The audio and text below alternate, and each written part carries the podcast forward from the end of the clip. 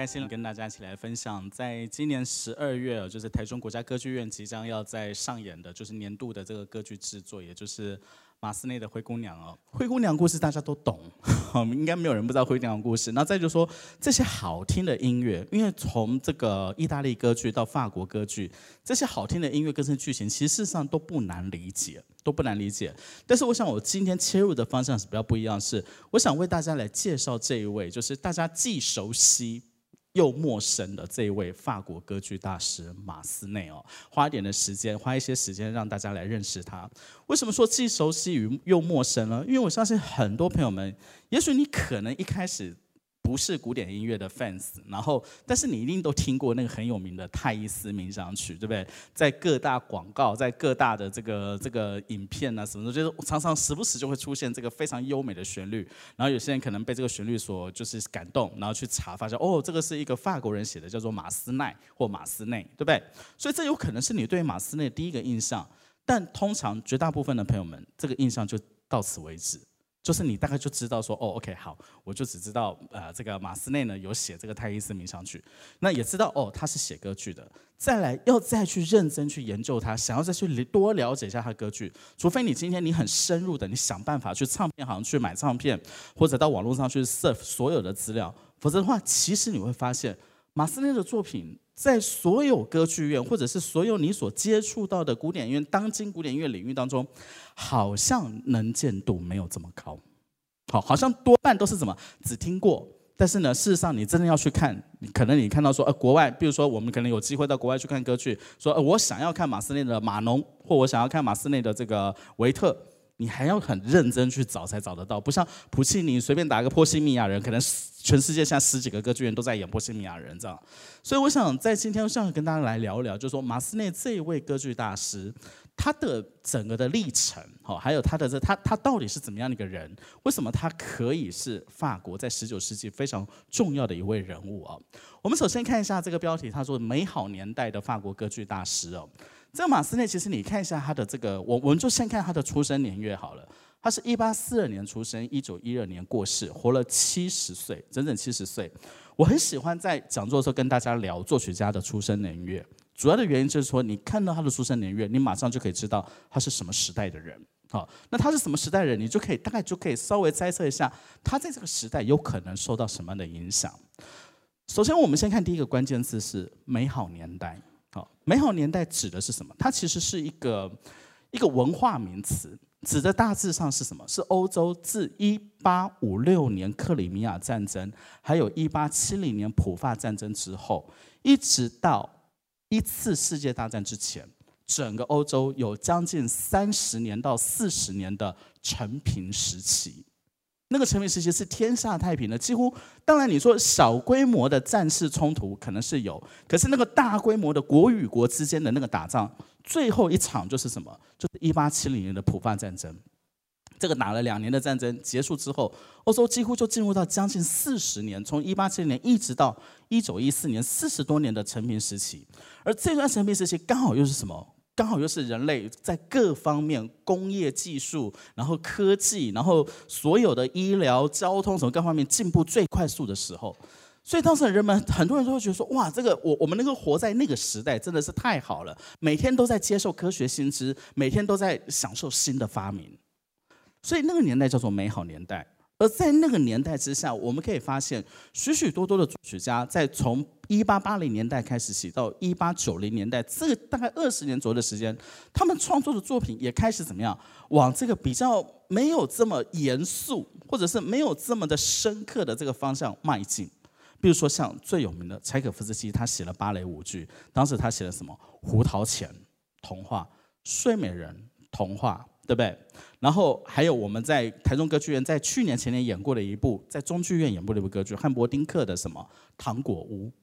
所以这些你会发现说，哎，怎么这些音乐家好像有了一个不一样的一个一个写法，就是说他他们会往这个比较太平的方向写去，而且甚至往一个比较轻松欢乐的题材。可是另外一方面，又有另派另外一家是怎么样呢？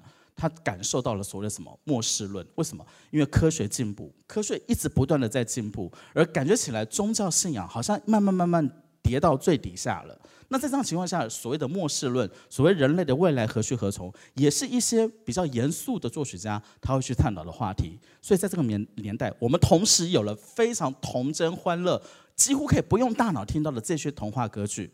那也有很严肃的，像是马勒这样子的人，他想要去面对他人生的命题。所以其实这个年代非常的特别。而马斯内他其实他出生在法国的这个时代，他几乎他所有他的一生都在巴黎。他几乎没有离开过巴黎，而巴黎又是当时整个世界文化的中心，所以他所接触到的一切都是最好的、最新的、最美的。当然，他所写的歌剧也都是类似像这样子的东西。所以我们说他是美好年代最伟大，而且是最重要的一个歌剧大师。我们可以看一下他的几个简单的一个介绍哈。首先，你看到说他出生在一八四二年，但是很好玩的是。法国歌剧界在四零年代、五零年代、六零年代开始，从古诺之后，你会发现说，哎，好像法国歌剧的后面没有一个大师出来。你如果真的要能够找到一个衔接他的大师，也许大家会选到一个人物，叫做比才，有吗？好，比才大家知道他最知名的什么卡门嘛，对不对？可是很可惜，比才英年早逝，三四十岁就过世了，所以。好在有一个什么，有个马斯内衔接了上来，而且他衔接了从一八六零年代之后整个法国歌剧界的一个发展，而且在他之后，我们的歌剧就进入到二十世纪的当代。所以第一个，你看到他他的出现，改写了法国歌剧界在十八十九世纪后半后继无人的这样的窘境。再来，他一生以现今可以记录的、有可以查考的。他就留下了三十多部的歌剧作品，然后从他的自传，然后从大人这个其他人的这些传记下来，整个算起来，他可能写了超过四十部以上的歌剧，哦，而且其他的作品，比如说管弦乐曲啦、协奏曲啦，甚至他还写过一部安魂曲，这些东西他都曾经创作过，但很可惜留下来的数目其实并不多，主要都还是以他的歌剧为主，哦，然后。他的风格，如果你真的去认识他的时候，他真的是一个非常法国的人。马斯奈曾经得过罗马大奖，德国罗马大奖对于一位法国作曲家来讲是非常重要的事情。为什么？因为那是一个帮助这位作曲家国家资助你经费，让你可以到罗马去，然后去开眼界，可以去进修的一个很重要的一个出国进修的公费留学的一个奖项。那当年像德布西也拿过，古诺拿过，白辽士拿过。马斯内拿过罗马大奖，照理说他的音乐应该会非常非常的有国际观。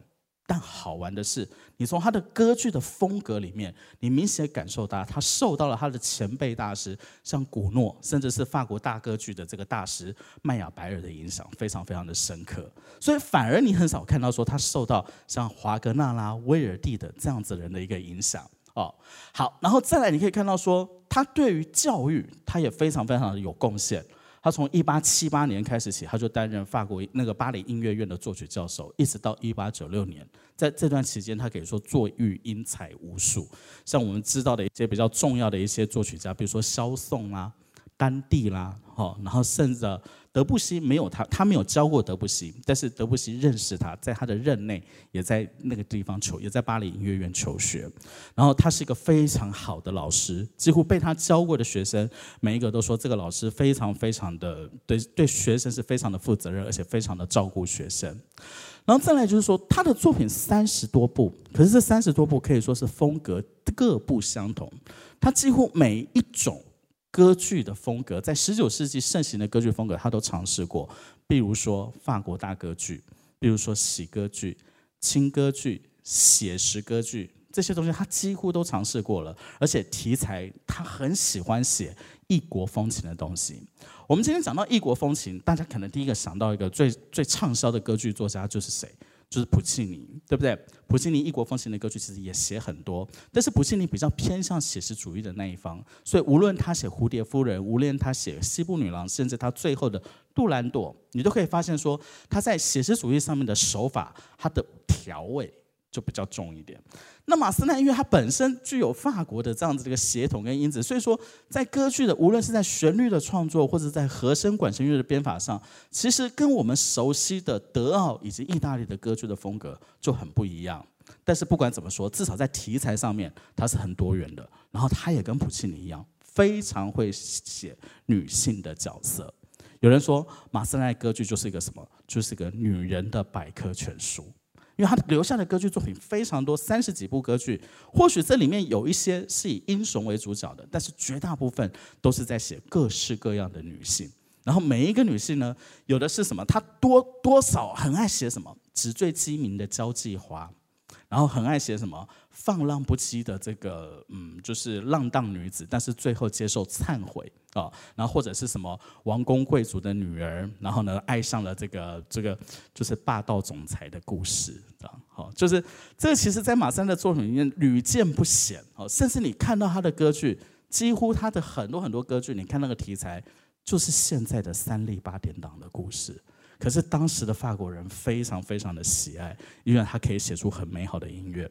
那正也因为如此，进入到二十世纪之后，马斯奈的生涯进入到晚年，开始有很多评论开始出来，就认为说他的歌剧千篇一律，守旧。落伍，他没有改变过他的风格，他没有去想过说，哎，我到了我的歌剧必须要有有突破，要有格局，没有，他似乎写什么东西，他都用类似的方式去写，所以在进入二十世纪初期的时候，他的声望是一直的往下掉。那这样子掉，一直到什么时候？一直到二十世纪的九零年代。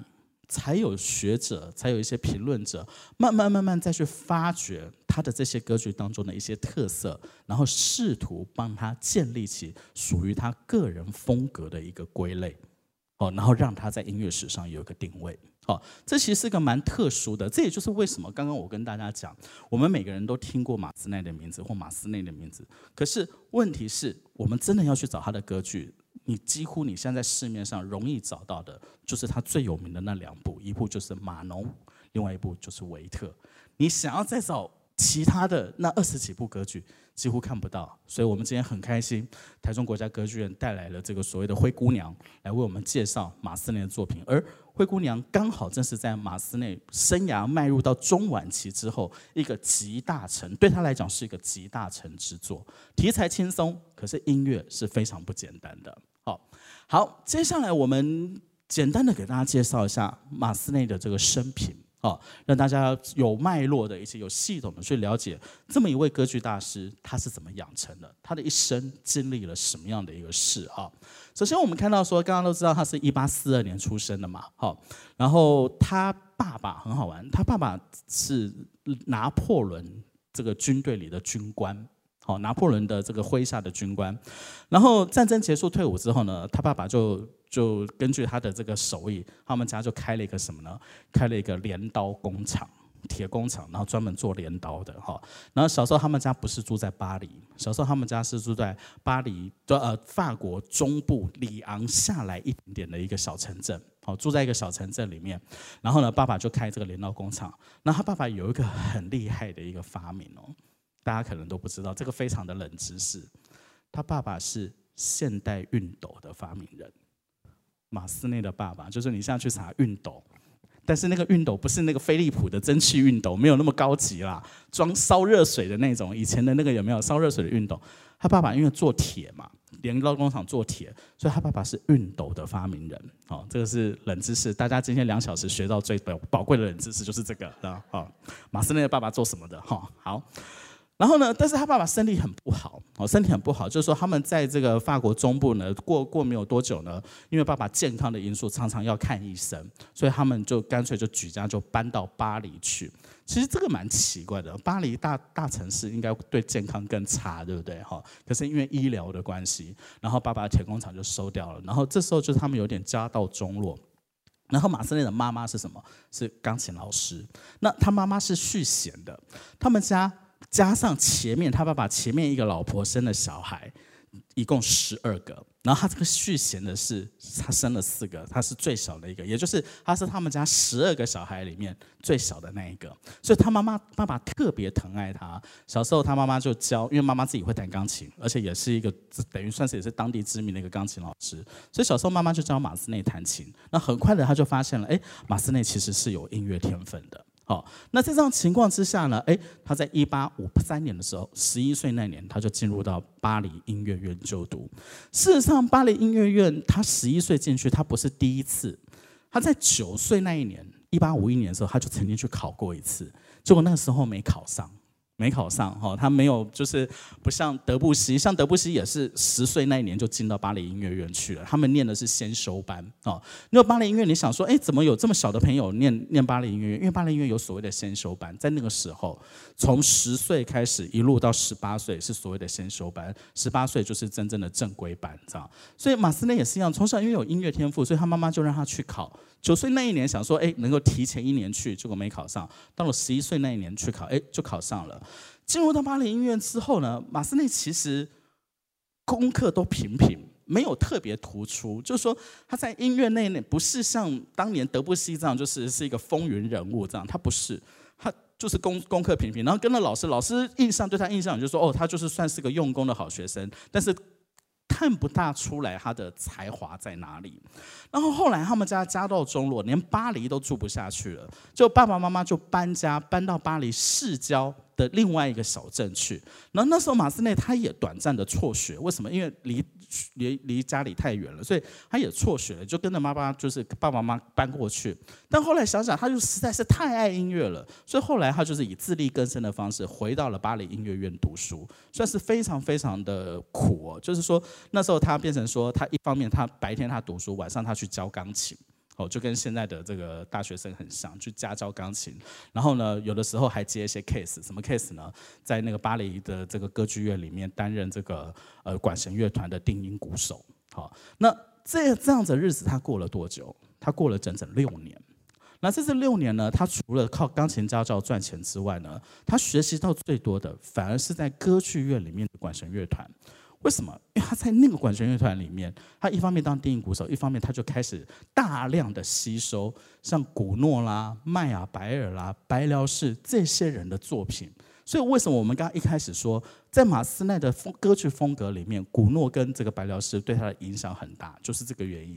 因为他在早年的养成过程当中，他实际上就在歌剧院里面，他自己本身就是管弦乐团的一份子，他就可以非常近距离的接触到这些音乐，然后吸收到这些前辈大师他们是怎么创作作品的。所以这对他的歌剧写作养成是非常非常有帮助的。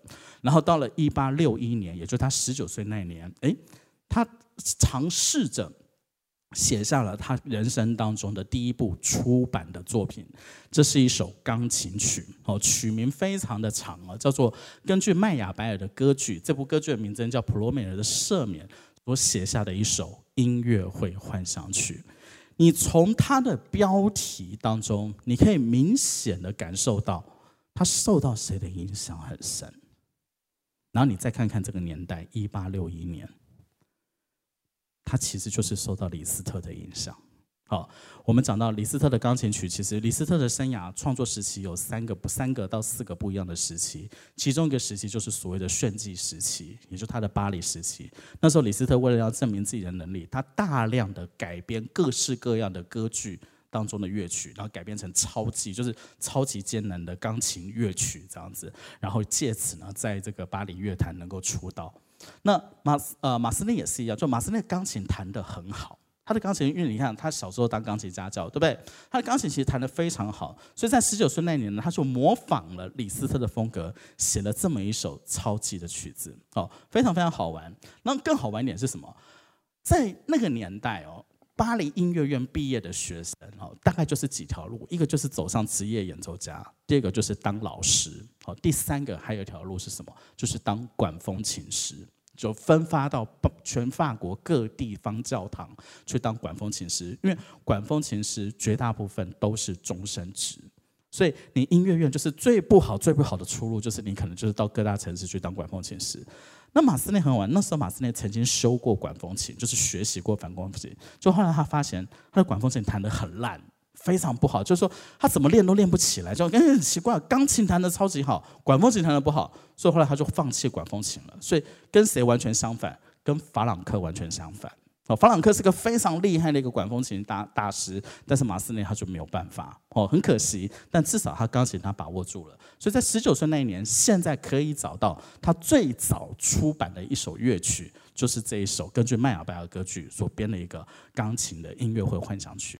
我是这么觉得啦，如果马斯内他知道他这个作品有留下来的话，他应该会很想挖个地洞钻下去，因为这明显的你就感觉到这就是一个年轻人写的东西，有一点点才气没有错，但是他应该如果等到他七十岁的时候，他应该会觉得这个东西就不要出版了吧？对，因为你这个就是一个东施效颦的东西，就是你大家都知道有个李斯特在前面。那你就知道一个十九岁的一个年轻人啊，当然他钢琴技巧可以掌握的很好，然后他对于管弦乐可能他有很透彻的研究，所以他把他的才华发挥在他的这个创作里面。可是事实上，这样子的作品就是。真正他留下的艺术价值其实没有这么的多，好，坦白说，真的是这样。所以我相信他自己也也知道了，就是说他在钢琴曲的创作上面来讲，他可能没有办法像李斯特，甚至是后面的这些大师，像拉赫曼诺夫这些人，可以做出这么大不一样的一个突破跟格局。所以最后他显然他就放弃了，他也不再去写什么钢琴曲，而专心在他一生的直至，就是创作歌曲。哦，当然你会觉得说，哎，老师，你怎么觉得歌剧的创作跟钢琴创作这个两个南辕北辙差这么多？你不要小看钢琴曲的创作，你要想到钢琴就是八十八个键这样子，两只手就可以弹完。但是你要在钢琴曲的创作里面，你要留下艺术价值，其实是不容易的，其实是不容易的。哈，接下来我们看到他的人生高光时刻就来了，什么时候呢？就是一八六三年，二十一岁那年，他破天荒的竟然拿到了罗马大奖。这件事情是一件让大家都觉得非常匪夷所思的事。为什么？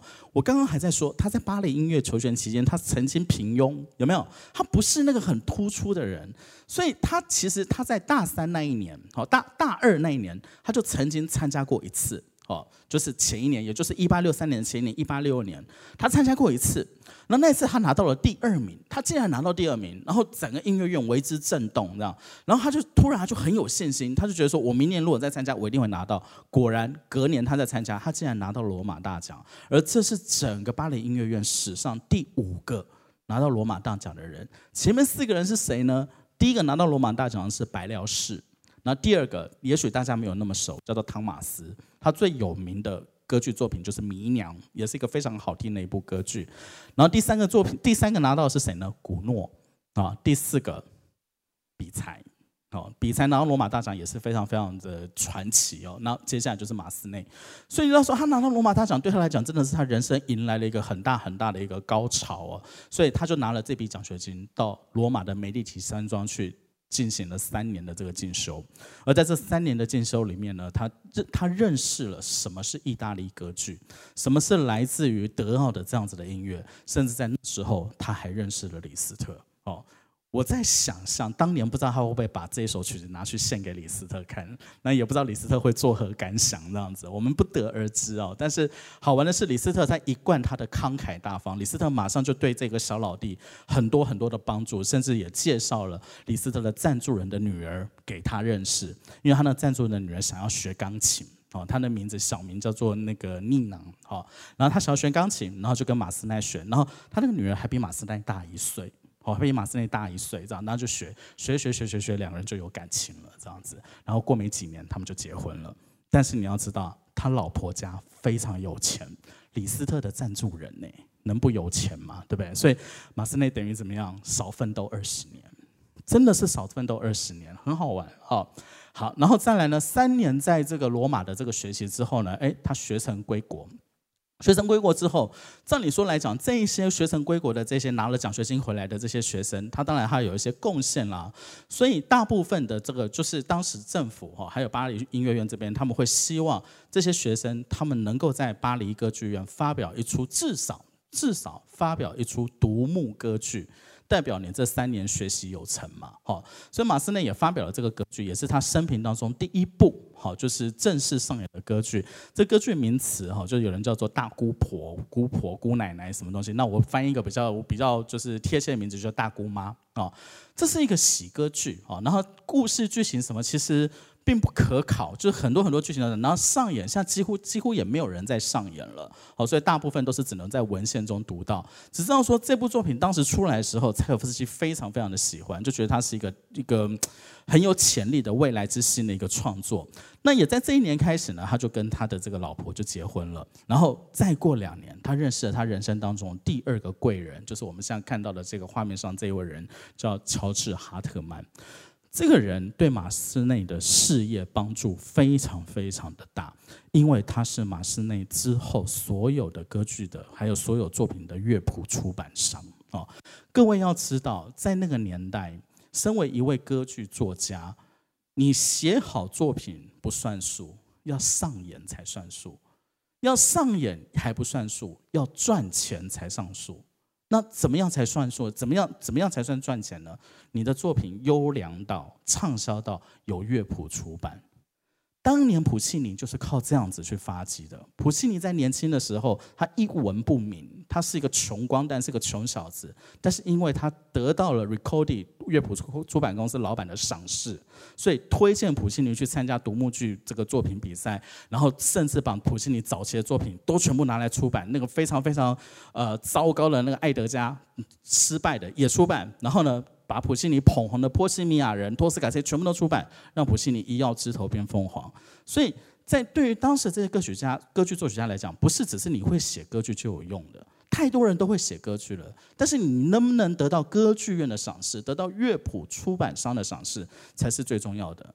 我们说马斯内其实在他一生当中，七十年的人生几乎都是非常非常顺遂的，没有经过什么大风大浪。最重要的原因就是，第一个，他娶了一个有钱的老婆；第二个，什么？他结识了一个在后面他所有出版的乐谱他都不用愁的一个乐谱出版商。然后那出版商甚至还会告诉马斯内现在的市场脉动是什么，你最好创作一个什么样的一个歌剧，那你一定会赚钱，你的声望一定会很高。所以这其实对马斯内来讲是好处，但是也是什么？也是坏处。因为这是两面刀嘛，一方面对你很好，但是呢，这样子也让你容易怎么样？如同后世的评论所讲的，他一生安逸，但是这也成为了他这么快被人遗忘很大的一个致命伤。好，这个我觉得是一个大家可以去省思的这样子的一个一个一个状态哦。好，接下来过了几年之后，我们遇到了刚刚跟大家讲的这个普法战争。那普法战争其实当然这个对于法国来讲，但因为我们都知道法国是战败国嘛，但好玩的是，因为当年普法战争是法国挑起来的，拿破仑三世挑起来的，然后普鲁士国王就直接这样一路这样打下来，然后就打到巴黎去了。然后巴黎在一八七一年的时候非常动乱哦，马斯内那时候一开始的时候他还热血沸腾哦，他跟那个就是比才两个人，他们都还去参加国民警卫队哦，就是所谓的国民警卫队，就是要保卫巴黎的这样警卫队。结果没想到巴黎。那时候我不知道各位知不知道有个很有名的一个历史事件叫做巴黎公社，就是在普法战争那时候发生，一八七一年的时候，那时候普鲁士军队退出了巴黎，但是巴黎的工人阶级对于政府的腐败跟无能非常非常的不满，所以当普鲁士军队一退出的时候，巴黎的工人阶级马上起来革命，起来造反，就说要推翻我们现在这个腐败的造这样的政府，所以政府那时候是流亡到巴黎城镇之外。这一群工人阶级趁着政府还没有回来的时候，他们就在巴黎独立了起来，然后成立所谓的巴黎公社。这个是在左派运动上面讲非常非常重要的一个历史事件。那马斯内很好玩的是什么？他那时候原本是热血填膺的，就是他要参加这个国民国民保卫队来保卫他的这个家乡，保卫他的这个巴黎。可是后来他发现整个苗头不对，怎怎么那个政治氛围越来越奇怪？我明明是要赶走普鲁士人了，怎么变成我们自家人在内斗？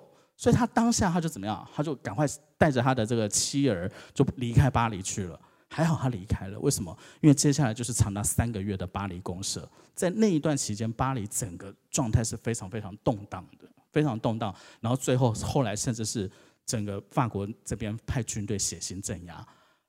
你会联想到什么？有没有很像我们民国三十六年的二二八？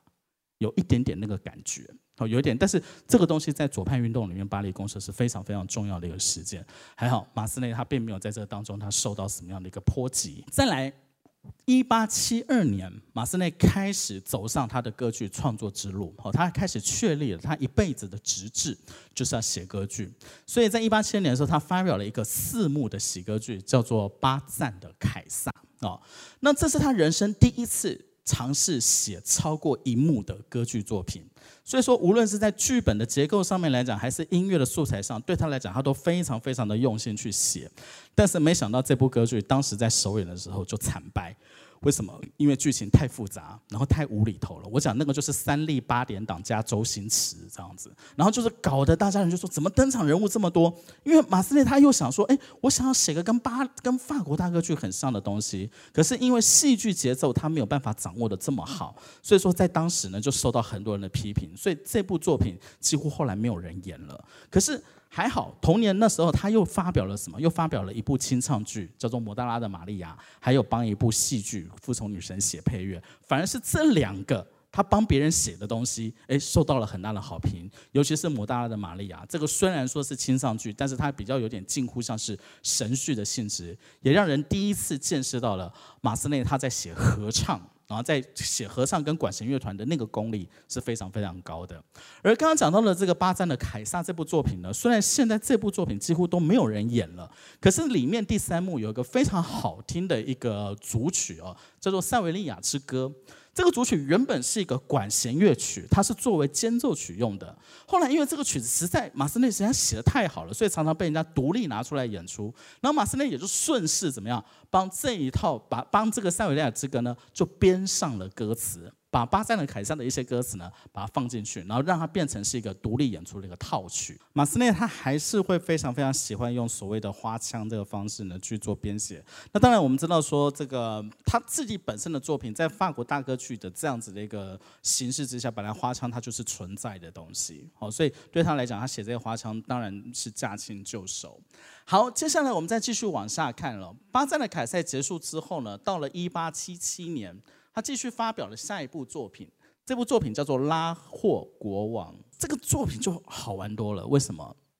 它是一个五幕的一个法式大歌剧。OK，这是个正统的一个法式大歌剧的一个结构，五幕的作品。然后再来好玩的是它的题材，他把脑筋动到印度去了。哦，这真的是在歌剧史上非常非常少见的。印度史诗这个婆诃摩罗多的这个这个东西，他把里面截取了故事出来之后呢，把它编写成歌剧。然后好玩的是，他一八七七年上演，当时在哪里上演？就是我们现在在巴黎看到那个最辉煌的加尼耶歌剧院。那时候加尼耶歌剧院才落成两年而已，好，落成一年呃两年，落成两年而已，所以他就上演了。所以等于是刚好占了这样子的一个地利之势。而这部作品当时就受到了很好的一个评价。他虽然《泰晤士报》他是这样讲，他说虽然不是真正天才之作，但是具有非凡的优点，至少包含了现在一部歌剧可以成功的所有的要素。好，那这个作品其实好玩地方在哪里呢？在于也是一样，就是。国王爱上一个女祭司，这是不可告人的爱情，这样。然后呢，来了一个这个国王的大臣呢，其实也爱这个女祭司。可是国王的大臣非常非常的嫉妒国王可以跟他在一起，所以就趁一次战乱了，然后这个大臣就故意就就是把这国王给谋害掉了，谋国王就死了，好，男主角就死掉。那这是第几幕发生的事呢？第二幕，男主角在第二幕就死了，这样。那为什么男主角在第二幕就死呢？原因是因为第三幕男主角到天堂去了。啊，到天堂去之后呢，然后天堂就是反正就是一阵胡诌啦，反正就是到最后呢，这个国王就可以下凡来，然后跟他喜欢的人在一起，这样，然后最后把这个这个喜欢的人最后又死掉，就两个人就一起在天堂过很好的生活，这样。哦，我我真的跟大家讲，就是法式大歌剧都是这样的，几乎都是这样子的东西，知道？所以当时人很喜欢，因为那个年代你要知道，没有电影，没有电视，没有 YouTube，没有没有抖音，歌剧真的是人们最好的娱乐。你不写的洒狗血，你不写的好听，你不写的这些东西让大家老泪纵横，没有人要看。所以说这个东西其实大家看了就是非常非常的开心。然后再加上法国的歌剧最重要的是什么？舞台奇观。法式大歌剧最厉害的就是舞台奇观，他们用尽当时科技最高的科技，把整个舞台打造着哦，有各式各样的陷阱啊、地洞啊，然后烟雾啦、爆炸啦、火花、闪电什么全部都有，这样很像在看霹雳布袋戏这样。这就是法式大歌剧的特色，所以马斯内其实那时候也是一样，他写的东西也写得很开心。好，所以这部作品呢，现在还有人在演，但是很少很少很少，你大概都只能找到唱片去听。好，有人专门录唱片，因为音乐还不错听，但是你真的要演，那个成本制作其实是蛮高的。接下来我们往下看哦。他在歌剧界开始慢慢慢慢发展，然后开始慢慢受到众人重视之后呢，当然大家也开始注意到他的才华。然后在那时候，在一八七八年的时候，他就被他的老师汤马斯被延揽他进来到这个巴黎一个呃音乐院里面去教书哦。汤马斯真的可以算是马斯奈非常非常一生当中对他来讲是一个很重要的一个恩师哦，因为当年罗马大奖马斯奈会拿奖的，汤马斯其实在当中帮助非常非常多。那所以后来他从罗马回来之后，马斯内的几部歌剧，整个这个巨海浮沉，有的成功，有的失败。汤马斯又看到马斯奈这样子，然后又觉得说，哎，他没有一个固定的收入，好像不大好，这样。因为马斯奈那时候除了写歌剧之外，他还花了很多时间要教钢琴。好，他一天要教六个小时的钢琴去维持他的收入。那你会想说，哎，他不是老婆很有钱嘛，对不对？可是基本上对他来讲，他可能还是希望维持一点男人的自尊吧，什么之类的这样。而且他工作非常非常的勤奋，他一天工作十六个小时，每天早上四点起床，一路就是工作到中午十二点，然后吃完午饭之后再继续工作。哦。这是他数十年如一日，一直到他过世前几年都是如此。这就是为什么他可以有这么高的歌剧产量的原因。我们可能会觉得说，诶。马斯奈之前的很多歌剧，像那什么罗西尼啊什么，他们不是也是一辈子写了三四十部歌剧吗？可是罗西尼三四十部歌剧，他是这边抄过来，那边抄过去，然后这样子很快很快写完。马斯奈是每一部歌剧他都很多元，所以每一部歌剧对他来讲都是一个新的一个创作。虽然风格一致，但是至少你还是要花时间把它写下来嘛。所以他基本上他工作是一个非常勤奋、非常规律的一个人啊。然后一八七八年的时候，他进入到这个巴黎音乐院来教书，担任作曲教授。更厉害的是，他在同年度他还入选到这个法兰西学院的这个院士，这是个非常非常不简单的一个，就像我们台湾中研院院士一样，是个终身职。而且法兰西学院的院士他是固定，他就是几个科目，科学，然后文学、哲学、艺术这样子。所以其实你能入选院士是非常不简单的。每一次院士就是固定四十个，法兰西学院的院士固定四十个，他们的宗旨第一个是什么？维护法文传统。这进去还蛮好玩的，维维护法文传统，然后再来才是个人的这些专长。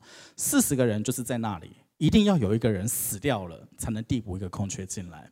那时候马斯奈呢，他跟谁竞争？他跟圣桑竞争，然后。没想到，因为圣桑其实不论是辈分，还是圣桑，还是他的这个声望各方面来讲，其实在当时都比马斯奈要高。但是马斯奈没想到，他先进入了，他先进到这个法这个法兰西学院了。然后好玩的是，他进去之后，圣桑发了一个电报，啊，不，马斯奈发了个电报给圣桑，跟圣桑说啊，就是这个学长啊，不好意思，承让了这样子，哦，有点意思，像这样的感觉的。那圣桑就说对。他就说对，这样子就就这样简单就说没错。然后三年之后，圣桑也选进去了，也当法兰西院士。可是两个人关系没有比较好，就是一辈子他们两个就是非常非常的就是，因为圣桑也写过《参孙与达利拉》，就圣桑的歌剧其实也还不错。但是在那个年代，真的大家就是以马斯奈为为为翘楚，这样好，所以这是很好玩的一个一个小故事啊。好，接下来在八一年的时候。他出版了这一部歌剧《希洛蒂》啊，这个歌剧当时他在写的时候，他跟巴黎歌剧院，就是加尼耶歌剧院在谈，说他要创作这个作品。那加尼耶歌剧从一呃，加尼耶歌剧从一开始就反对，因为佛罗拜的这个小说非常非常的露骨，非常的煽情，甚至是非常的血腥。但是这个小说这是讲什么故事呢？这个其实讲的就是莎乐美跟希洛底的故事。那我们知道，在一九零五年的时候，理查·史特劳斯根据王尔德的那个《莎乐美》那个话剧改编成歌剧，对不对？可是你看，早在将近三十二十多年前，马斯奈他就已经要根据佛罗拜写的这个希洛底，希洛底是那个希律王的老婆，是一个心狠手辣的一个毒后这样子。然后他要根据这个故事呢，他写这样的一个歌剧。那这歌剧其实坦白来讲，这如果真的摊开讲，它比理查史特劳斯的那个情节还要更惊悚，还要更血腥，所以那时候加尼耶歌剧院就不喜欢，他就说啊，你这个东西不要在我这边上演，而且大家不会喜欢。结果没想到呢，谁竟然要了？隔壁比利时布鲁塞尔的歌剧院竟然要了。布鲁塞尔最有名的铸币局歌剧院，他当时他就跟马斯奈预定了，就说哎，你这部歌剧如果你们那边巴黎不演的话，我来跟你预定首演在我这边演，就果然首演非常的成功。成功到什么呢？成功到比利时那边演之后呢，连意大利的史卡拉也跟着演。演了好几年之后，过了几年啊，巴黎才说好了，您既然全欧洲都演过了，那算了，我们这里巴黎还是跟着来演好了。哈，这部作品在当时在上演的时候，其实就受到很大的轰动。但是很可惜，他的故事题材就他是登场人物非常多。一般一部歌剧的角色，纵使是法国大歌剧，主角可能大概有差不多就是两三呃差不多四五个人左右，加上男女配角四五个。但庞大的合唱团那个芭蕾舞团，当然这不用说。可是这一部作品，光是登场要唱歌的人，就是要每个人几乎都有一段咏叹调的人，就将近十位，甚至到十五位这么多，所以变成说他要演出的难度非常非常的高。哦，所以这部歌剧在当时，在以在现在来讲，几乎都找不到什么人来演，所以非常非常可惜。就是你一样是找得到唱片录音，可是要演出其实非常非常的难。然后再加上这个剧剧本惊悚，这个他现在大家都可以接受了，主要就是因为他的演出难度会比较高。可是也因为这部歌剧第一次让马斯内他享有了国际声望，为什么？因为这是一部从国外红回。国内的作品，对马斯内来讲，他是一个增强他非常非常大的一个作曲信心，因为他的作品多半在前面那几部作品都是只有在法国红而已，甚至只有在巴黎红而已。但是这个作品可以从史卡拉歌剧院外销回巴黎，对他来讲是个非常大的一个胜利。好，这是希洛底。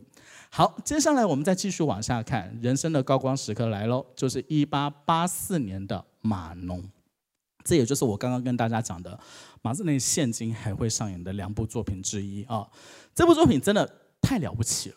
一八八四年这个马龙真的太了不起了，因为马斯内几乎可以说是竭尽所能的。把这个普雷沃的这个小说想尽办法说改编成他所想要的版本，而且无论是在音乐的刻、人物的刻画、音乐的设计上来讲，都完完全全让人家可以感受到他那个细腻的功力。所以这部作品在当时一发表的时候就大受欢迎，甚至很多人就觉得说，如果今天要从法国歌剧里面找出个前三名的话，那一定就是《浮士德》、《卡门》跟这个马农。哦，好玩的一点是，一八八四年这个马农在。法国受到欢迎之后，他很快就外销到全欧洲各地去上演。只有一个国家，一直到一八九五年才让马农在那个地方上演。这个国家是哪里？你知道吗？意大利。只有意大利，马农是一八九五年上演的。你会想，为什么其他国家都已经演过了，意大利马农一直没上演？原因就是因为当时具有乐谱出版地位的 Ricordi 出版公司，为了要保护他旗下的那一位非常娇贵的作曲家，那个人的名字叫做普契尼。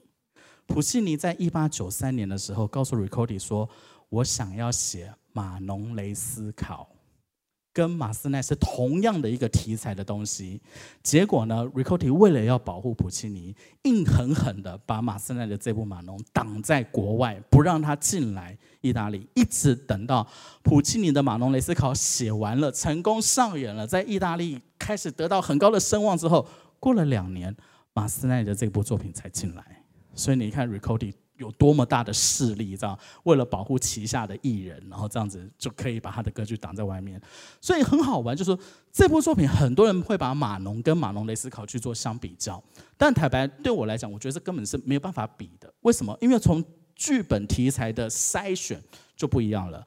马斯内其实这个马农他他做了非常非常的删改，虽然剧本都是来自于普雷沃的这个小说没有错，但是普契尼是比较依照普雷沃的那个原本去创作的，然后中间去删一些段落，但是马斯内自己是改了很多的东西，然后再加上这个是法式歌剧，跟意大利的写实歌剧又差了很不一样，所以说其实是真的很不一样哈。我们来听听看哈，这个马农里面的第一幕。的这个一开始哈，马农进来进场的时候，他跟他的表哥雷思考两个人在那边唱歌。那马龙她就是一个很天真浪漫的一个女生嘛，哈，天真烂漫的女生。为什么呢？因为她一来，她她就她她本来是要坐马车去被送到修道院去的，可是她就是很活泼，她就想说，哎，我在马车上看了一路的风景啊，好漂亮哦，什么什么的哦，我很少出门，这样看到这个东西好开心哦，这整个整个就春心荡漾了起来。其实很多人在讲马斯内的作品有个最大的特色在于，当然我们知道他是法国人，他的法语语韵掌握的非常好，但是常常会听到人话讲一句话，就。就是说，唱他的歌曲，他的歌词有个非常大的特色，就是感觉起来像是在读一篇散文。这个是什么意思呢？因为我们知道，所有的歌剧创作，今天如果你是剧本的话，我们以普契尼为例子好了。普契尼今天他要写一部歌剧的话，他除了要有歌剧剧本，他另外还有个歌词文本。所以普契尼的剧作家永远都是两位，一个专门写剧本整个剧情，那一个专门写歌词的韵脚的文本。哦，然后普契尼的歌曲就是根据韵脚的文本去写歌曲。那像马斯内这样子的创作，他不需要要有韵脚文本，为什么？因为他通常都是我从小说里面，我从对话当中。我的对话口白是什么？我就把这个口白完全一字不漏的写进音乐里，而我没有去，我没有要去押韵，我没有要去押韵。然后呢，但是透过什么方式让你觉得我是在讲口白呢？透过节奏韵律，透过旋律的编写。像刚刚我们前面听到这大概一分钟的这个东西，你明显的知道这是个咏叹调前面的宣叙调。可是马斯内最让大家觉得厉害的地方，就是他的宣叙调写起来不像宣叙调，而像是一个像歌唱一样，就就好像是咏叹调前面的一个很美丽的一个旋律。然后这个旋律呢，你看起来像说话又不像说话，但你不会觉得它是干燥的。这是马斯内歌剧最大的特色。所以，呃，比如说像待会我们听到像维呃维特啦，或者我们这次的这个灰姑娘都是如此。你几乎从他的作品当中，你分不出来就是。咏叹调跟宣叙调的那个差异性，而也正是因为这样，很多不熟悉马斯内作品的人都会以为马斯内这一招是跟华格纳学的，因为华格纳的作品就是没有所谓的咏叹调、宣叙调，它是乐剧嘛，音乐拖这个是剧情带领着音乐走嘛。好，只有唱段，没有这个所谓的咏叹宣叙的这侧边。但事实上，马斯内跟华格纳一点关系都没有。他完全是因为他法国的音乐，还有他的创作模式，根据剧本、根据散文题材，他去做出这样子的一个选择。这样各位可以理解吗？哦，所以你听到刚刚这个马农非常有名的这个咏叹调，前面这一分钟左右，它它其实它是一个铺陈，可是让你听起来，你会觉得那音乐已经开始了，有没有？已经你听到旋律了，巴巴哒滴巴巴啦，有没有？这明明是宣叙调啊，可是对他来讲，他这个音乐已经开始走了。在这一次歌剧院带来的《灰姑娘》，大家也一样。如果说你会感觉到他的歌剧的那个语韵有个独特的节奏感，那那个节奏感不是一般人会觉得那是因为法文的关系，不是。你如果你去听比才的《卡门》，你去听《浮士德》，其实不是这样的。那个就是马斯内他独特的，就像刚刚也是一样。你看女主角马农在那边嘻嘻哈哈，然后在那边那边给鬼给拐的时候。他的那个即兴会让你觉得说，哦，他怎么可以一下子飙出这么高的音？然后呢，感觉好像不受控制，好像个卢巴斗一样不受控制。但事实上那是马斯内写的东西，他就是有办法让音乐听起来像是即兴的一个发挥，然后没有任何的定格，没有一个定律在里面。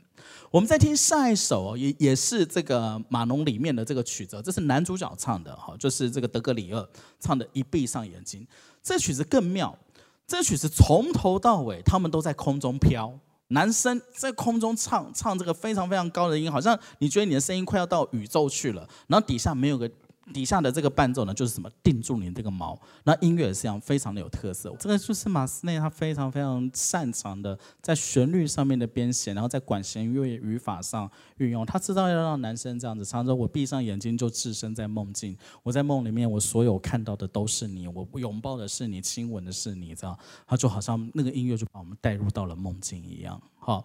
好，这是个非常非常好的一个他的歌剧的一个写照啊。那接下来隔年他又发表了这个《领袖》这部作品，也是一样哦。哎，故事又回到了西班牙，一个西班牙将军对抗摩尔人哦。然后呢，这个有呃，反正又是一个类似像阿姨打仗的故事了。然后就是爱上了不该爱的人，然后最后两个人一个西西呀这样子，然后就是非常，对，就是非常非常，就他的故事真的都是这样。而且你你后面你看起来就是最后一定是有人死掉。好，那跟普契尼早期的歌剧也很像。普契尼早期的歌剧是那女主角都不会活着，对不对？到蝴蝶夫人为止，每个女主角都是死掉的。蝴蝶夫人之后，女主角才活下来，这样哈。那这个也是一样，马斯内歌剧也是一样，就是不是将军的，不是国王爱上将军的女儿，就是将军爱上了公主，然后中间又插了一个第三者，这样。然后呢，不小心呢，这个将军杀了不该杀的人，然后原本的爱人变仇人，然后仇人最后呢，跟这个最后的这个结局，然后两个人大和解，拥抱在一起，然后步入礼堂。都是这样子的作品，领袖也是一样，差别只在于哪里？只在于题材的不同。这个选的是埃及，那里选的是希腊，那边选的是印度。好，所以马斯内的东西为什么到二十世纪后期会让大家会觉得说疲乏？原因就是因为你的剧情几乎都猜得到。起承转合几乎都是一样的模式，只差在你写歌剧的手法不同。好，接下来我们要给大家介绍的，好是很好玩。再往下一页，一八八七年哦，马斯内的人生迎来了一个很很妙的一个。不能说是黄昏之恋了，而且他们两个人其实是柏拉图的恋情哦。这个女生小他还蛮多岁的，一八六四年，这是来自美国的这个女高音哦，叫桑德斯哦。马斯内其实桑德斯那时候到法国去，那马斯内就是因缘际会情况下，突然觉得哦，这女生的声音怎么可以唱得这么这么这么的好这样子，然后一时间不知道是哪一根筋不对，就非常喜爱这个女生。那那时候其实外面有很多小道消息，就说他跟这女生有不正常关系或者怎么样，但事实上并没有。后来发现并没有，他纯粹他就是喜欢这个女生的特质声音，好，所以后来陆续在短短几年间，他帮桑德斯创作了非常多的歌剧，但是都没有成功，唯独一部歌剧成功是哪一部？就是《泰伊斯》，哦，就是《泰伊斯》。然后，但是我有现在看到这女生的照片，我也觉得很奇怪。为什么他会这么迷恋她？这样，想必他的声音应该是真的很棒，这样哈。所以这个是他在一八八七年认识的这个女生。在一八九二年的这个维特也是一样。维特当年在演出的时候跟马农不一样，马农是演出的当晚就是大获成功，但是维特演出的当晚其实没有成功，大家觉得是反应平平的。那甚至大家会觉得说，因为维特大家都知道是改编自歌德的作品嘛，然后马斯内又是一反一反，他一就不是一反，就他。维持他原本的状态，就是说原著到他手上，他一定会大改特改，他会改非常非常的多，改到几乎面目全非这样。然后维特也是一样，虽然维特最后也是举枪自尽没有错，可是中间他跟夏绿蒂之间的感情，马斯内是写的比较露骨，好，甚至他也是告诉，甚至他的剧情里面，夏绿蒂是喜欢维特的。是爱着他的，然后甚至维特举枪自尽的时候，夏绿蒂是是几乎是自己也快要不行了，这样。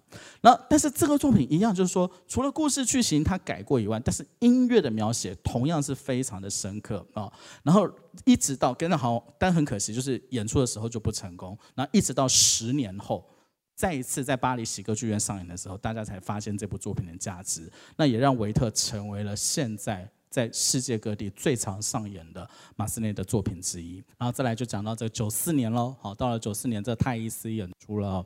泰伊斯的这作品呢，也是一样，一开始不受青睐，然后四年后大家才开始慢慢喜欢。然后故事题材在哪里呢？在古埃及，四公元四世纪的埃及亚历山卓城里面有一个非常非常漂亮的一个交际花，一个名伶叫做泰伊斯，非常漂亮，全城为之战动。然后一个修士呢，有一天做了一个梦，梦到说整个亚历山卓城因为这个名伶而堕落，所以他就跟他的这个大祭司，就是跟他的这个主教就请愿说，我要去教化泰伊斯。我我要把她呢改造，让她从这个堕落的这个妓女呢变成修女这样子。好，然后就是说，然后后来她就去了这样。那去了之后呢，当然开始她就跟这个太医师就是一一直不断的在在跟太医师传道。然后泰伊斯后来慢慢一开始太医师也是嘻嘻哈哈，根本就不想理他这样，因为他是别人的娼妇这样。然后他根本就是把这个这个修士没有放在眼里。可是最后被这个修士的这个。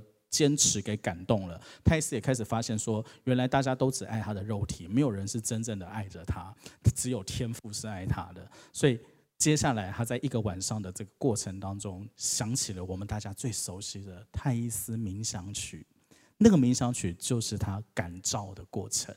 那是在第二幕的第一场跟第二场中间的一个间奏曲，那那个曲子就是泰伊斯要改邪归正的那个那个过程。然后等到。这个冥想曲过后，泰斯终于他决定他要信他他他要脱下他一身的舞娘的这个装扮，换上了修女的这个服装啊。结果换上修女服装之后呢，这个修士呢就把他带到修道院去，然后是由修道院去照顾他。但没想到泰斯换上了修女服装之后，面容一天比一天憔悴，一天比一天枯萎。没有多久，泰因斯就久病在床，这样子，他就没有了当年的那些生气，这样。然后到最后，泰因斯他是不断的祷告，不断的、不断的这个求上帝的忏悔，然后到最后他就死掉了。然后没想到这个修士在泰因斯死前来看他，然后修道院的这个大修女就说：“哎，泰因斯现在已经得道了，这样就是他他基本他的已经获得上帝的灿灿就是赦免，这样，所以他要追随上帝去。然后没想到大修士最后跟泰因斯说。”其实最爱你的是我啊，我才是爱你的那一个啊。这个是一个非常夸张的一个，就是这个修士他要感化，他要教化这个太医师，但是没想到最后修士自己堕落了，被太医师的这个美貌，被这太医师的这个真情给打动，然后最后修士自己是想要跟太医师在一起的，但是已经来不及了，太医师已经走了，这样一个非常非常。狗血撒狗血的一个剧情，然后最后的剧情也是让大家就是那个嘴巴会掉下来，哈，怎么会是这样？这样非常有趣哦。但是也是一样，就是大家知道说他的这个冥想曲真的非常非常的好听。接下来慢慢进入到九零年代了，一八九六年了，这个马斯内的这个恩师，也就是这个汤马斯呢，他过世了。哦，过世之后，这个院长就玄缺，玄缺之后呢，然后马斯内呢就是。当天是这样，就是他三月三月十呃，我记得好像是三月十二号，好，就是那个巴黎音乐院那边，就是问马斯内要不要接这个位置，马斯内 say 不要，他说不要，say no 不要。十三号隔天就发布了另外一个人接院长职位，就另外那个人就是杜布瓦。那杜布瓦是谁呢？他最有名的政绩就是屡次不给拉威尔罗马大奖，然后最后下台的那一位。好，就是拉威尔是没有拿到罗马大奖的嘛，然后因为这件事情闹得整个巴黎一文界沸沸扬扬，最后他辞职下台，就是那个院长。马斯内不接以后，杜布瓦上来接，结果马斯内当天马上辞职，辞作曲教授。然后官方说法，马斯内对于官方说法是说，因为我的恩师，我当年会来这个音乐院教书，是受我的恩师之邀来的。那我恩师现在过世了，那我也就是跟着他一起离开这个学校。那我希望投入我所有的心力，全部都在创作作曲这方面，这样我就不要再教书了，这样。但是小道消息是什么呢？小道消息是。当天三月十二号那一天，巴黎歌巴黎音乐院问马斯内要不要接这个职位的时候，他给马的马斯内的这个位置是说，我们现在开始起，院长是五年一任，然后呢，但是巴黎音乐院长在汤马斯之前都是终身职，所以马斯内就很生气，他说我应该要拿终身职，你凭什么要我五年一任？所以他就拒而不接。拒而不接的结果，然后后来就是他找了另外一个人来接，所以马斯内他就下台，然后马马斯内他就离开，离开之后，他这个作曲教授谁来接呢？就是佛瑞，佛瑞就来接这个作曲教授。而我们知道佛瑞的最得意的门生是谁？就是拉威尔。好，所以这其实是这样子一连串关系的，非常非常好玩。所以九六年的时候，马斯内他就离开了这样这个职务，一直到后来进入到二十世纪的时候，就是那个杜布瓦下台之后。歌剧院有呃不，音乐院又跑来问马斯内说：“你要不要再来接这个职务？我们这次给你终身职哦。”他不要了，哦，他不要。所以马斯内其实还是蛮有骨气的，哈。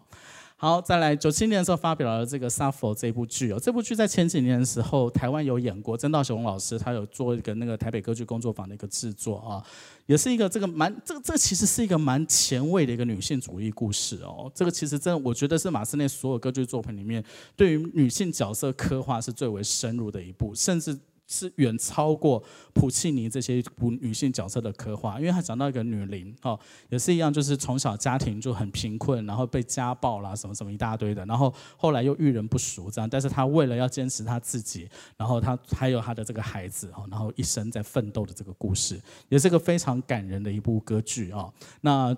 上演的频率非常非常非常的少，所以两三年两年前，曾道雄老师他要把这部作品拿来在台湾上演的时候，其实非常的惊讶，因为这部作品几乎台湾听过的人不多，几乎不多，所以那一次演出票房也没有很好。但是有去看的人都说这是一个很棒的一个制作，而且音乐也很好听。哈，未来有机会也可以介绍给大家。再来就是我们终于来到了我们的这个主题啊，我们已经快要结束了，我们主题来了啊。九九年的这个灰姑娘啊，我们刚刚跟大家讲到说，这是美好年代所改编的这个作品了。那也就是说，在那个年代呢，所谓的这个童话故事哦，改编成歌剧是真的是蔚为风潮。所以马斯内显然也嗅到了这样子的一个气息，所以在这个他的这个出版商朋友的建议之下呢，他也尝试来写来来创作这个灰姑娘。那这个灰姑娘其实很妙，就是说我我自己看完了全部的制作，我觉得真的是。吉马斯内所有前面作品之大成哈，你在里面你可以听到，就是那个神仙教母，她是以这个花腔女高音的方式来呈现，然后爸爸的角色呢，又有点像是威尔第常常用的那个男中音的那个角色，就是在就是他有一种刚毅的精神，但是他又是一个小像小丑一样，因为爸爸怕老婆。所以爸爸每每要展现出那很刚毅的样子的时候，只要那个老婆一站出来，他就说了，知道？所以其实那个是很可爱的这样子一个整个这个剧情，然后非常的逗趣，就你少见的不是那种就是很白痴的无厘头的喜歌剧式的那种逗趣，不是，而是在剧情当中，马斯内透过对白，然后透过人物，透过人物演绎所创造出的那种幽默感，会让你会心一笑的那一种，不是罗西尼的那种，是。那种很比较有格调的那个幽默，好，我们来看一小段，哈，这个是终曲，这神仙教母出来的时候，要给这个灰姑娘啊穿上衣服，然后的这样子的一个音乐。然后这个制作其实非常非常的有意思，就是它整个舞台的主视觉其实是一本童话故事书。好，整个就是它打开来，你就发现那个童话故事书它是一个四开的，然后可以四折这样子，然后随着场景变化的不同，这个童话故事书可以变成不一样的的这个结构，这样，那非常非常的细腻。那你看到光看到舞台变化，你就觉得是个非常精良的制作，然后再加上里面的这些舞者啦、演员这些时不时出现这些幽默幽默感，其实是非常好玩的。好，所以真的很推荐大家在今年年底十二月中的时候来到歌剧这个作品。真的是非常非常好的一个作品哦，难得有这么好的剧目介绍给大家欣赏哦。好，在这个呃一八九九年发表《灰姑娘》之后，其实。其实马斯内的这个创作声望已经到了高点，然后接下来进入到二十世纪之后，他的声望迅速的往下掉。他自己其实也知道，尤其他在离开了巴黎音乐院的教授的职务之后，他似乎有点把他自己给隐居起来。哦，就是他不再去各地，不再到外面去参加任何的社交活动，然后记者要来采访他，他也都谢绝采访。然后甚至有的时候，他的歌剧首演之夜，他连去都不去。这是一个非常非常奇怪的景象，就是他完全把他自己阻隔在家里面，变成了一个宅男，你知道吗？然后每天就是什么，就是专心的创作，然后也不再去介入任何的社交生活。所以这样情况之下，在一九一零年，在他生命结束前的最后两年，他留下了他生命当中最后一部成功的作品，就是《堂吉诃德》。这部作品其实真的是马斯内非常非常棒的一个作品哦。那但是现在也是一样，上演的次数实在是太少太少了。但是很多看过的人，很多评论家都觉得说，这部作品其实是可以跟维特跟马农是并列的。哦，是可以是并列的。然后接下来我们就看到最后的一九一二年啊，他因为他的腹癌哦，就是不知道是肠癌还是胃癌，不知道这个是我们在这个外电上看到，就腹癌恶化，他就过世了。他到临终前，他都还在写歌剧，手上还有四部作品在创作。然后这四部作品的后面两部哈，就是《埃及艳后》跟这个《帕努勒》呢，在他过世之后还首演，但是一样就是首演之后就没有人再去看他了哦。所以你可以知道，其实。他自己似乎也有感觉到，说他的生命其实走到走到这个尽头，然后他的声望似乎也是跌到谷底。所以，呃，他跟威尔第一样，好，就是过世的时候，他希望不要有任何音乐。大家知道威尔第过世也是这样吗？威尔第过世的时候，告诉他身边人说：“我不要有任何音乐，一首音乐都没有。”所以那时候威尔第送葬的时候，十万人帮他送葬，没有人说话，没有人唱歌，大家就是跟着默默的走。然后马斯内当然没有威尔第这么崇高的声望了。在今天讲座结束之前，我想跟大家总结一下哈，就是说马斯内的这个一些我们必须要知道的一些东西，也算是我今天整个一个这个讲座的总结啊。我们给大家看到有比较大的特色，就是。马斯内其实他在年轻的时候他就建立起了他的个人风格，好，这个是我刚刚一开始我就讲了，然后接下来的这个将近这个四五十年的职业生涯，他都是这样子的风格，所以他就不像其他的作曲家，如果是一个年纪大的作曲家，他可能他的作品风格可以分成早中晚期，但是马斯内并没有啊，但是很大的一个特色点是什么？他都能够跟不同的歌剧的剧作家来合作。好，这跟一般的这个歌剧创作者很不一样。像威尔第，他一辈子他创作了二十六部的歌剧，可是跟他合作的剧作家不超过三位。普契尼更是如此。普契尼在后来他的生涯开始进入到稳定之后，跟他合作的剧作家也就是那四五位而已。那但是马斯内不是，他几乎每一部歌剧他都可以跟不同的剧作者合作。那就是代表什么？那就代表他的创作是非常具有弹性的，他可以因应各种不同风格、不同题材，甚至。不同类型的作品去写出他的东西，当然有些人会说那是因为你写的东西都一样，但没有。你如果今天真的非常细腻的去看他的变化，像刚刚的维特跟马龙，我相信大家就可以感受很大的不同。马龙的音乐其实还是法式抒情歌剧的音乐，可是维特已经有非常非常明显的写实歌剧的影子在里面了。好，所以其实在一九五四年版的格罗夫的词典，格罗夫词典我们都知道是我们在音乐学者的在这个。非常重要、非常指标性的一个类似像是比维基百科还要更专业的一个东西哦，就是只有音乐学者需要去看阅读的一个东西哦，非常非常。专精的一个词典，他就曾经评论过马斯内的作品，他就说，当时哦，一九五四年还觉得说，你只要听过马农，你就认识马斯内了。其实这是非常非常不公平的哦，因为他的歌剧涵盖了十九世纪歌剧的所有种类，你可以想到的，我们刚刚讲独幕剧、喜歌剧、轻歌剧、抒情歌剧、法国大歌剧到写实歌剧，几乎他都会写。然后他也是最大的特色，他是极少数不受到华格纳浪潮所影响的歌剧作曲家。刚才跟大家讲过，在那个年代，一八五零年代中，几乎你找不到任何一个创作者不受到华格纳的影响，几乎不可能。你在甚至连威尔第后期的作品都有华格纳的影子，更遑论像普契尼这些人。可是马斯内很很特别，是他很坚持他自己，就是华格纳用过的什么主导动机啊，什么这些东西，乐剧的手法，马斯内曾经尝试过。他在马农里面就用过主导动机，但是他不像华格纳用的这么这么的犀利，这么的精准，他只是偶尔点出来而已。但是就人家感受到，哎，他有用。可是问题是，他没有这么的。福音在这样子的东西，但是像普契尼、威尔第就不是，你很明显的感受到他们是受到华格纳影响非常的大。好，好，再来看到一点是说，他也不像华格纳、威尔第、普契尼有所谓的死忠粉丝。你让你看，你走在路上，有人说：“哎，我是马斯内的 fans，有没有？”不会有人这样讲啊。你可能听到我是威尔第，我很喜欢威尔第的作品，我是普契尼的粉丝，普契尼的每部歌剧我如数家珍。华格纳，我是华格纳的狂热拥护者。你不会有马斯内的狂热拥护者，对不对？这是很少见的。也因为这样，所以到二十一世、二十世纪之后，他的声望就跌下来了。尤其是法国以外的地区哦，大部分的评论家都说他的效果是肤浅的，而且是软弱而甜腻的。他们预测，像这些歌剧都在作曲家死后会被遗忘，甚至马斯内当时死掉的时候，《音乐时报》给了一个訃文是这样写的。他说：“早期的作品是优秀的，但是他从未尝试过革新自己的风格，所以让他陷入了矫揉造作当中。人们不得不惊叹，这么有天赋的音乐家，因为他没有缺乏个性，也没有缺乏技巧，可是他却这样抛弃他自己的天赋。哎，布文这样写有点惨哎，对不对？怎么会这样子呢？对不对？”啊，这边讲的是成功宠坏了他，就如同我刚刚所讲的，他一生顺遂，他没有什么大风大浪哦。然后基本上，所以他这四十年的音乐之路呢，其实让马斯内他的改变几乎是无动于衷，他也没有参与到在一八八零年代一路进来的这个现代音乐的这样子一个演变。好，所以这其实，在当时你可以发现，就是说二十世纪初期的媒体主流评论，其实对他的作品的评价是非常非常。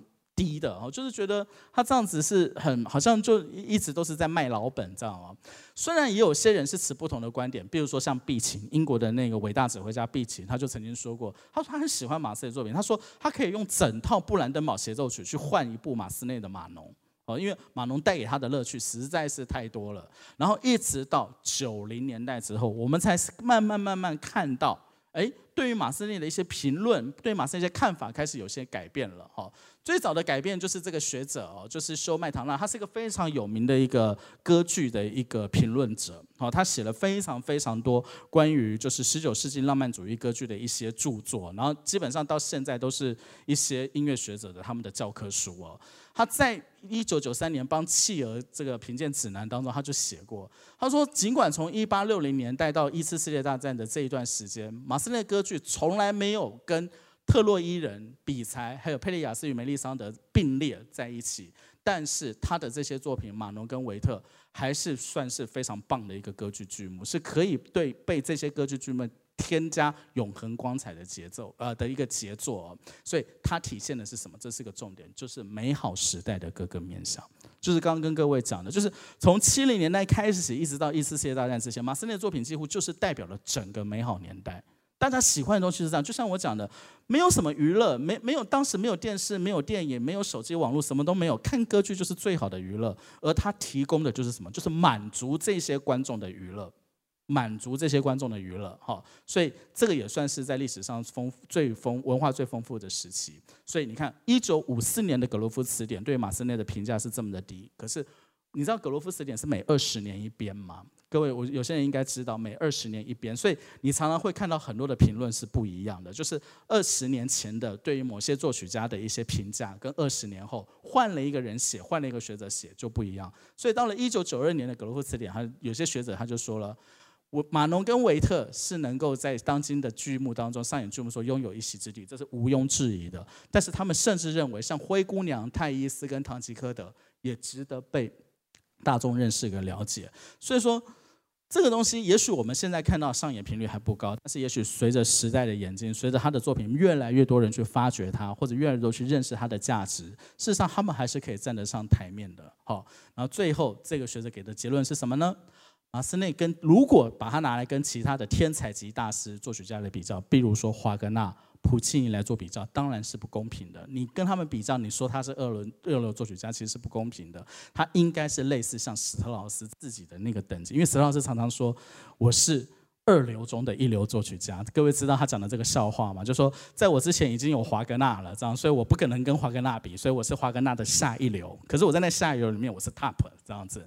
马斯内应该像是那样子的地位，所以我想在今天很简单的经过这个将近一个多小时的介绍，带领大家认识马斯内一生哦，然后他还有他所创作的这些作品，还有风格。那当然，最最重要的目的就是各位听我在那边讲，不如实际走进歌剧院去感受他的这个灰姑娘，在他生平创作中期当中这个集大成的一个作品。我相信大家应该会更加的喜爱这个作曲家，然后也喜爱这部歌剧。今天非常谢谢大家，谢谢。